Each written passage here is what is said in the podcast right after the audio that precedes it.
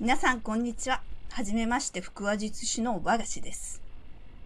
私はデビューしてもう今月で21年目。今までのストーリーを語っていきたいと思います。さて、腹話術師になったきっかけなんですが、まああの腹話術といえば、日本で一番有名な方、一国堂さん。一国堂さんに憧れて、なんと無謀にも2000年の2月に会社を辞めて腹話術師としてデビューしました。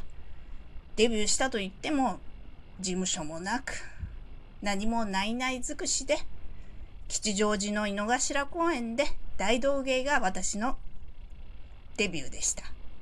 まあ今は井の頭公園で昔みたいにね好きに自由に大道芸はできませんが2000年の2月の時点ではできたんですよ。さて、最初の挨拶はこのぐらいでこれから徐々にいろいろお話ししていきたいと思います。よろしくお願いいたします。